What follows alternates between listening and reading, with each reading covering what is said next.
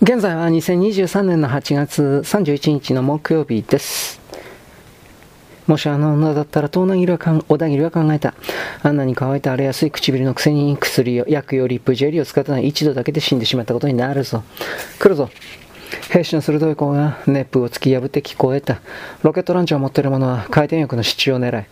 ヘリコプターの爆音が正面から近づいてくる。すぐ傍らの土砂が機関砲の弾丸で水しぶくのようにめくり上がり吹き飛ばされていく。ナパームが数発前方で爆発してその地響きの中で、ビールやコーラの缶をよく振って線を開けるときに似た音がそこら中で聞こえて、小田切は外2センチだけ頭を上げた。すべてのゲリラ兵士が一斉にロケット弾を発射したのだ。当たってくれと、すぐ横で体を丸めている若い今月人が叫んだ。一機でも残ると俺は焼けてしまう。ヘリコプターは回避と同時に前機がミサイルを撃ってきた。そのうちの一発が小田切たちが潜む地域のほぼ中央で爆発した。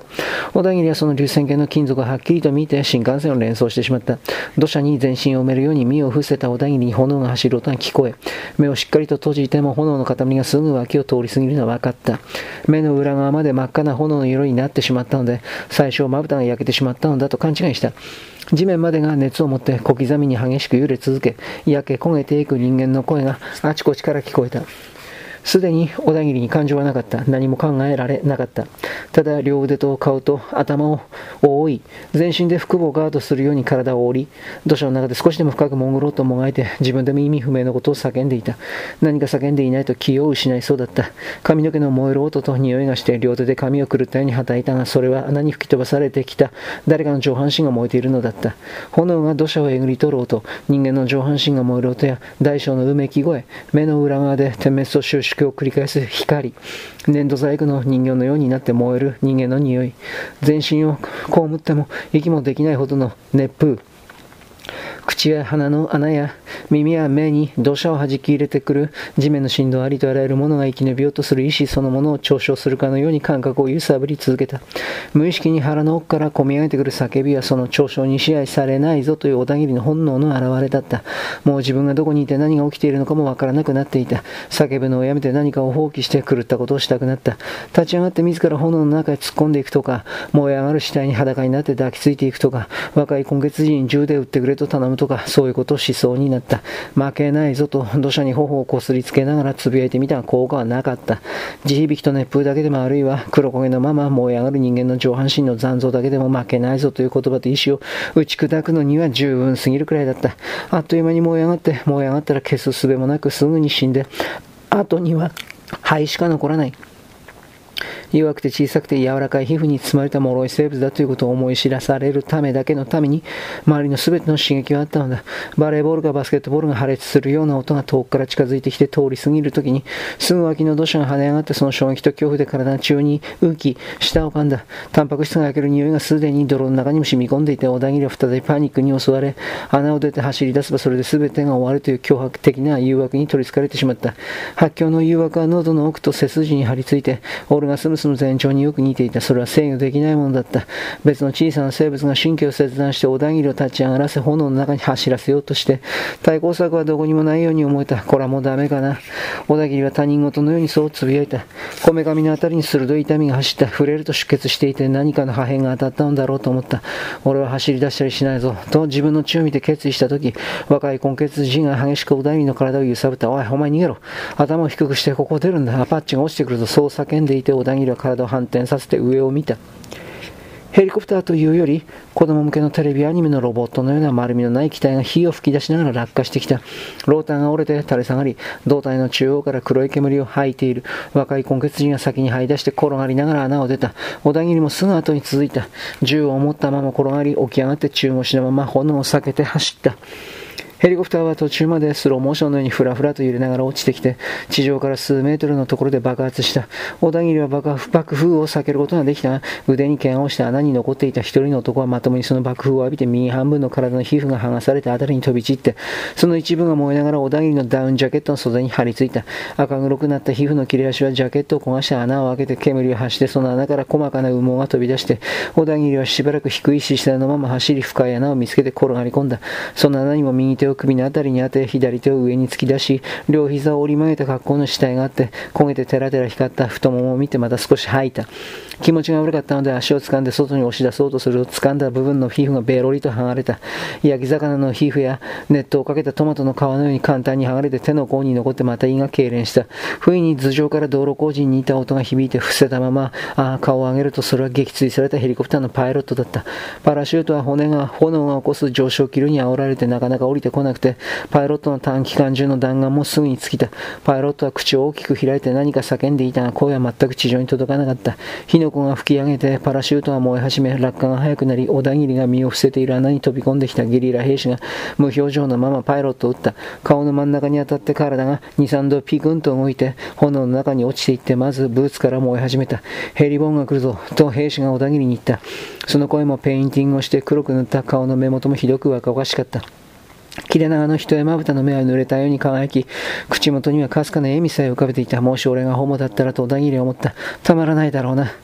銃をしっかり握りしめている小田切を見てヘリボンが来たら引きつけてとにかく撃ちまくれ自分たちは側面の火の中から突っ込んで攻撃すると言った多分1分で終わる燃えても平気なのかと思わず小田切は聞いた新素材の大河戦闘服だ、と兵士は得意げに言った。2000度の甲府に12秒耐えるし、赤外センサーも効かない。恐ろしく低い姿勢で穴を出ていくときに笑いながら振り向いた。輸出もしてるんだ、1着4000ドルだぞ。暗視ゴーグルで顔を覆うと兵士は一瞬にして闇に溶け込んだ。小田切は自分が高揚しているのに気づいた。根血児たちが兵士たちに憧れる気持ちがよく分かった。V 字型のヘリの編隊がもう一羽現れ、左の側面に一斉に攻撃を加えた後、2機のローターを持つ、2億のローターを持つ別種のヘリが降下してきて、暗闇の中に消えてしばらくして再び舞い上がった。お台木が潜む穴から500メートルほど離れた辺りだ。変異輸送用のヘリは全部で8機。いろいろなものが燃え続ける音だけが聞こえた。そういえばヘリボンって何なのかなと聞かなかったなと小田切が思った時、数発の銃声がした。小田切は穴のヘリにぴったりと身を寄せたままスロープを這い上がる格好でほんの少し顔を出して息が詰まりそうになった。ほんの3メートル先にガスマスクをかぶった男が一人中国視で辺りを伺っていたのだ。舌が喉の奥に張り付いて息ができず心臓の鼓動が聞こえた。男はひどく小さい機関銃を握っている。国民兵士とはデザインと色具合の違う戦闘服を着ている男は、土砂のわずかな隙間から覗いている小田切には気づいていなかった。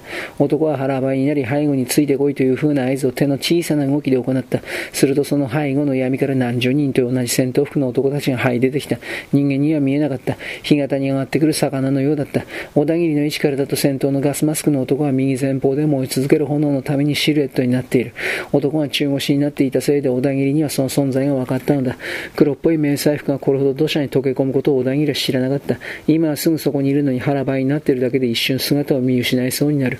右前方でカーテンのようになって揺れる炎の手前に小田切が潜む穴よりも大きなくぼみがあって、そこには3人か4人の根血児たちが頭を出してガスマスクの男とは反対の方向に銃を向けていた。ガスマスクの男は音を立てないようにして少しずつそのくぼみに近づいた。ゆっくりと体を横向きにして胸の辺りからよく自動販売機で売っているのととっくり型のカップ酒に似た形のものを取り出して握りしめた手榴弾だと思ったがどうすることもできなかった。今銃を土砂の上に構えたりすると背後にいる干潟の魚の群れのような男たちが一斉に横断切りを攻撃するだろう。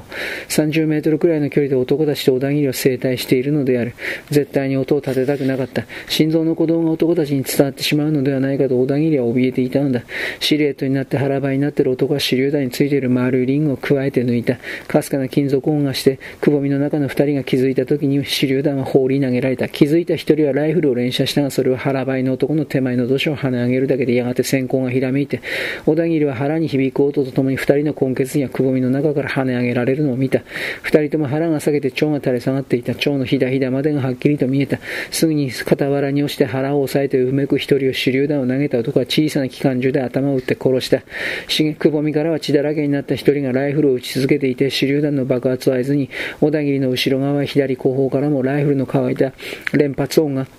響いていた。だがその音は敵の数に比べてあまりにも少なく散発的で頼りなかった。お台にいれば干潟の魚のような敵が少しずつ前進してくるのを見て、穴の底にあった休憩の手榴弾を取ってさっきの男がやったようにリングを加えて抜いた。リングを抜くと昆虫の足に似た金具が弾かれたように跳ね上がりカチッという音がした。爆発するのではないかと背筋が凍りついた表面に光沢のない公式野球ボールぐらいの大きさの手榴弾はまだ手の中にあった。腹ばいのまま向きを変えようとしていた男の前に小田切は手榴弾榴弾を転がした。ガスマスクの男は短期間銃を片手で乱射していて、小田切が泣いた手榴弾が転がって太もものあたりに当たるまで気づかなかった。感触に気づいた男は弾かれたように転がろうとしたその瞬間に手榴弾が爆発した。今まで見てきた死体と同じくボロ布のように男の体が引きちぎられるところを小田切はイメージしたのだが、晴れた煙の向こう側に再び姿を現した時どこからも出血していなかったし、手足もちゃんとあって内臓が飛び出してもいなかった。平地での手榴弾は爆風が上、情報だけに放射状に広がるために敵が伏せている場合はほとんど効果がないことを小田切は知らなかったのだ。だが至近距離で爆発したために驚かせ怒らせる効果はあった。直接的に死が間近に迫ると人間が激しく怒り出すことを小田切は初めて知った。男はむしり取るようにガスマスクを外して何かわめきながら短期間中を打ってきた。ガッダムとかファークとかそういう言葉だった。薄い口ぶりがめくり上がり、白い歯がむき出しになって白人だなと小田切は思った。短期間銃の弾が土砂を跳ね飛ばしてそのために銃眼のような穴が開いた。男が短期間銃のマガジンを交換するかすかな時間を狙って小田切はその穴からライフを突き出して撃とうとした。だがロックされていてトリガーを引くことができなかった。小田切はこめかみが痺れてきた。つい3メートル先にいる男は手慣れた動作でマガジンを入れ替えようとしている。小田切は男と目が合うのを感じて自分が冷たくて思い切りのようなものに包まれていくのは分かった。その霧には甘ったるい香りがあって、鼻や口や体に入ってきてもあらゆる音が消え、自分がスローモーションの映像の中に入ってしまったようだった。男の動きも急にゆっくりになってそこにいたのが殺してやるぞという低い声が直接脳に伝わってきた。畜生と小田切は大声を上げた。死という概念が甘い香りの霧となって、体内に入ってきて大声を上げてそれに対抗しようとしていたんだ。セーフティーを外すんだ。という自分の声が体の外側から聞こえてきた。気がつくと自分で叫んでいるのだった。ここまでよろしく。ごきげんよう。